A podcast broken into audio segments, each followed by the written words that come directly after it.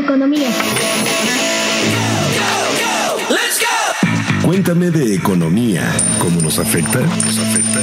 Esto es Cuéntame de economía. con Cristóbal Martínez Riojas. El cambio climático es cada vez más un asunto también de la economía. Y en la lucha contra sus efectos, esta disciplina puede aportar herramientas. ¿Como cuáles?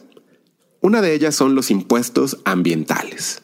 Por ejemplo, grabar la gasolina, hacer que consumirla sea más cara con el fin de disminuir su uso. En México ya existe ese impuesto, pero su fin ambiental es casi nulo. Hacienda quiere que la reforma fiscal que cocina tenga criterios verdes, así lo dijo. Y aunque no ha dado detalles, un impuesto en la gasolina puede ser parte de las múltiples opciones que tiene para darle este toque verde. Pero tú, ¿estarías dispuesto a que la gasolina fuera más cara con tal de ayudar al planeta y mitigar sus efectos? Escucha este episodio donde te cuento el toque verde que buscan poner en la futura reforma fiscal. ¿Qué son los impuestos ambientales? Y cómo el impuesto a los combustibles puede ser una vía para enfrentar el cambio climático. Una lucha tan relevante que ya es un tema que se aborda en grandes foros internacionales y ha cobrado más auge. Por ejemplo, en el Fondo Monetario Internacional o el grupo del G20, al que México pertenece, las economías más poderosas del mundo. En este episodio conversamos con Adrián García, investigador del Centro de Investigación Económica y Presupuestaria, donde coordina el área de ingresos e impuestos. Acompáñame en este episodio número 20 de Cuéntame de Economía, donde hablamos de impuestos ambientales. Oye Cristóbal, cuéntame de economía. La nota de la semana en Reflector Económico. La lucha contra el cambio climático es un asunto también de la economía.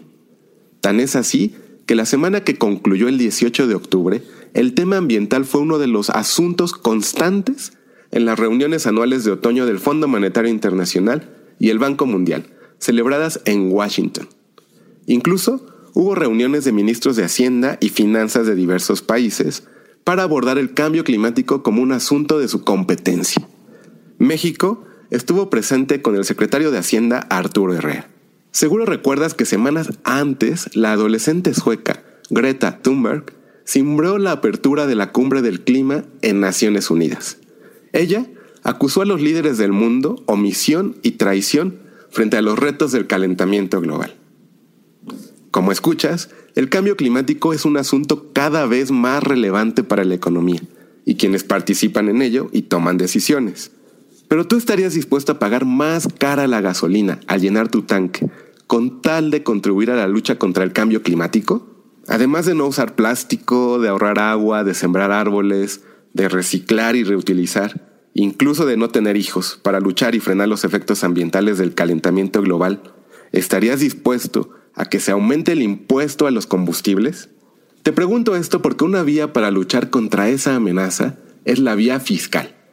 Sí, la de los impuestos. Combatir el cambio climático desde el cobro de impuestos, así como lo escuchas. Te hablo de los impuestos ambientales y de la variedad que existe. Cobrar impuestos a la gasolina es uno de ellos. Y traigo esto a cuenta porque el subsecretario de Hacienda, Gabriel Llorio, dijo semanas atrás que el presidente López Obrador les ordenó ya preparar una reforma fiscal para 2022 que sea equitativa. El subsecretario dijo que desde este mismo año, 2019, se pondrán a trabajar en su propuesta y adelantó tres cosas. Que será una reforma equitativa, con mejores procesos de recaudación y, ¿qué crees? Criterios ambientales. Hasta ahora, Hacienda no ha revelado más detalles sobre qué serán esos criterios ambientales, pero hay un menú de impuestos verdes de los que podría echar mano. El tema del cambio climático es parte de la agenda de la Secretaría de Hacienda, pues como dijo Herrera en Washington, al citar a López Obrador cuando éste era su jefe y jefe de gobierno de la Ciudad de México, política pública que no está en el presupuesto es pura demagogia. Así que hablar de la lucha contra el cambio climático, pero sin incluir esta lucha en el presupuesto, pues siguiendo esta lógica sería puras palabras al aire. Pues ¿qué crees? Hacer que la gasolina sea más cara a través de impuestos para hacer que la gente la consuma menos es parte del menú existente en el mundo. No sabemos aún si Hacienda lo considera dentro de sus criterios ambientales, pero de que existe, existe en el planeta. Y en México ya hay un impuesto de este tipo, solo que aunque fue creado para ese fin, el que se consuma menos gasolina, ha sido más bien un colchón para los ingresos públicos por encima de sus fines verdes. Se trata del impuesto especial sobre la producción y servicios, mejor conocido en el mundo fiscal como el IEPS, a las gasolinas o combustibles. Y aunque existe, en México no ha logrado su cometido, como cualquier impuesto verde, que es reducir el consumo de un producto que afecta al medio ambiente.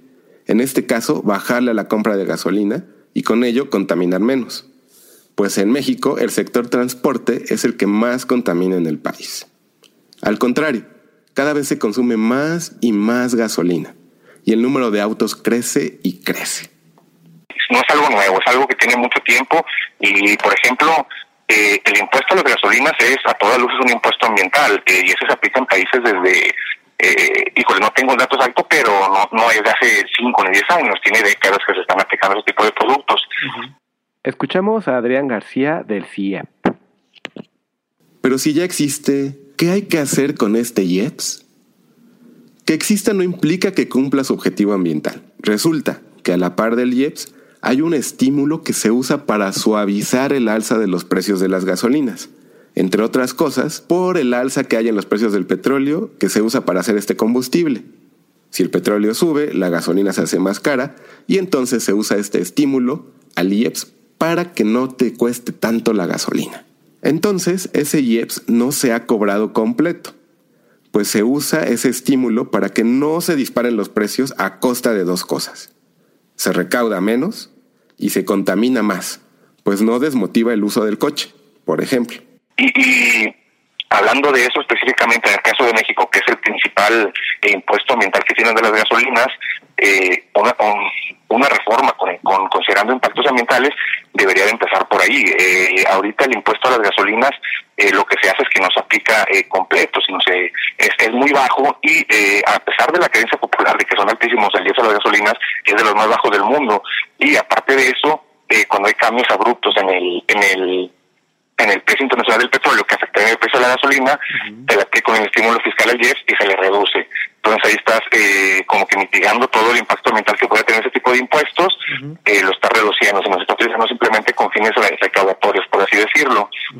Además, lo que se recauda de este impuesto no está etiquetado. Se usa para lo que se necesite, pero no como se sugiere en el mundo, en el caso de impuestos verdes como este, que es destinar parte o todos esos recursos para acciones que mitiguen los daños que causan estos productos o servicios. Por ejemplo, la gasolina causa contaminación, incluso para quienes no usan auto. Por lo tanto, si Hacienda quiere ponerse verde en la reforma fiscal, un elemento que puede considerar es qué hacer con el IEPS a gasolinas. Preguntarse esto. Una de las opciones sería cobrarlo completo, retirar el estímulo o ese suavizante de precios. Otro elemento importante sería etiquetarlo, es decir, destinar recursos para atender las consecuencias negativas y afectaciones a quienes son más vulnerables por los efectos de la gasolina. Por ejemplo, invertir en transporte público, en salud pública, en atender enfermedades o enfermos que tienen problemas relacionados con la contaminación. Pero también tendría que tener o tomar medidas para mitigar los efectos negativos hacia quien consume gasolina y sobre todo a los más vulnerables. Por ejemplo, un mejor transporte público y más barato. Dar estímulos para que se usen autos híbridos o eléctricos, entre muchas otras cosas. Eh, obviamente, para evitar eh, el impacto a la, población, eh, el dinero que se obtiene de, este tipo de, de, impuestos debe ser utilizado, por ejemplo, para mejorar el transporte público y ese tipo de cuestiones que deberían a, a a minorar el impacto que, este impuesto podría tener en los consumidores. Otros efectos que tendrían que cuidarse es que un alza en los combustibles puede disparar la inflación, que todo suba de manera generalizada. Eh, y independientemente de, la, de lo recaudatorio, eh, entonces el planeta en general está enfrentando una crisis ambiental bastante, bastante fuerte. Entonces, eh, sí es sumamente necesario desde mi punto de vista la implementación de, de impuestos u otro tipo de medidas, no tiene que ser necesariamente impuestos, pero impuestos, algunas medidas que, que incentiven eh, algún cambio en la, en la generación eléctrica y en, en el, la emisión de gases de efecto invernadero, etcétera, etcétera. Ya veremos qué decisiones toma este gobierno sobre las gasolinas y sus impuestos. Mientras eso pasa, te vuelvo a preguntar, ¿tú estarías dispuesto a que la gasolina sea más cara con tal de apoyar la lucha contra el cambio climático desde lo fiscal? Lo que debes de entender de la economía, en claro, en claro. En claro, en claro. Una forma de luchar contra el cambio climático es con impuestos. Sí, con políticas fiscales. Se trata de los impuestos ambientales o verdes. ¿Pero qué son estos? Pues los impuestos ambientales o verdes son esos impuestos que buscan grabar algunas actividades o productos que dañen el medio ambiente. Y al hacerlos más caros, se pretende que se desmotive su uso, como el de la gasolina, y que se incentiven otro tipo de energías o productos que no dañen o dañen menos el medio ambiente. En esencia son impuestos que buscan eh, cambiar el, comportamiento de, el comportamiento y la producción de ciertos servicios eh, que generan impacto negativo en el medio ambiente. Buscan cambiar comportamientos. Por ejemplo, si la gasolina es más cara, que no uses el coche para todo, sino solo para lo urgente e importante. Y te muevas más bien en otras opciones, como bici o el transporte público, que sean menos contaminantes. Más que un fin recaudatorio, o sea, de obtener muchos ingresos, un impuesto verde ayuda a corregir lo que se conoce como externalidad negativa. ¿Externalidad qué? Esto significa que cuando alguien produce algo o consume un bien o servicio, se crean costos para un tercero que no están incluidos en el precio del mercado mismo. Se le causa una afectación. Por ejemplo, alguien que usa la gasolina en un coche, pues contamina. Y los efectos de la contaminación los sufrimos todos, incluso los que no usamos auto.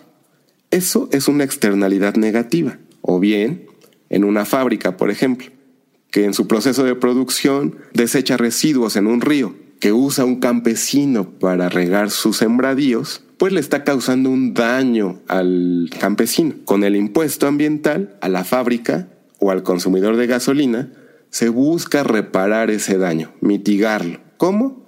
Pues se cobra el impuesto y se toman medidas con ese dinero para revertir esos efectos, la contaminación o apoyar al campesino en su producción, etc. Y como te decía, hay diferentes tipos o categorías de impuestos verdes o ambientales. Podemos identificar 10. Por ejemplo, los relacionados con el ruido, con las emisiones de carbono, con el manejo de la tierra, el suelo y los recursos naturales, emisiones de gases diferentes al carbono, impuestos verdes relacionados con los eh, vehículos, por ejemplo la gasolina o el hecho de tener un coche, eh, productos petroleros, impuestos a la protección a la capa de ozono, al transporte aéreo que es muy contaminante, al consumo de electricidad que no es tan limpia y a la producción de electricidad también.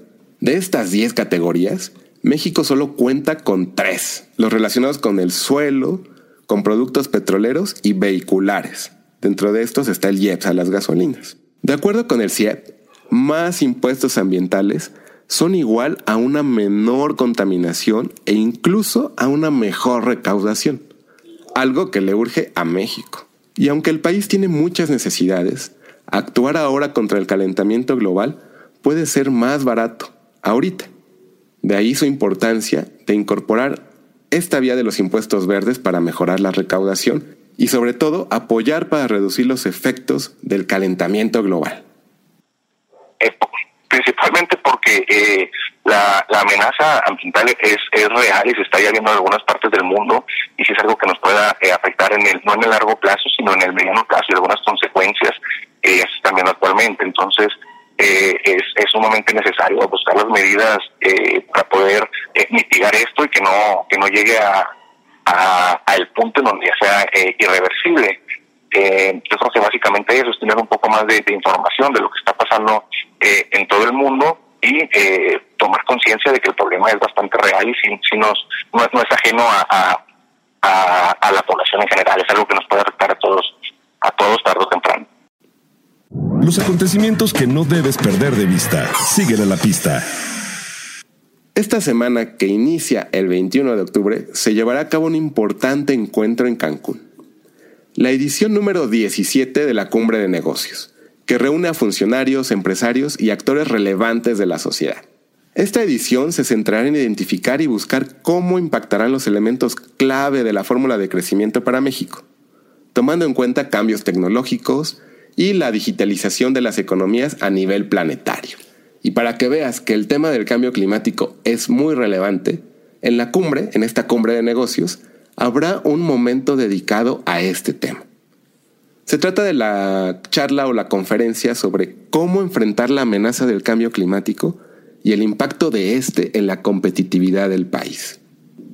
En este foro se preguntará qué medidas son necesarias para aumentar el nivel de preparación que ayudará a mitigar el impacto negativo del cambio climático en la economía y la sociedad de México, como por ejemplo el problema del sargazo.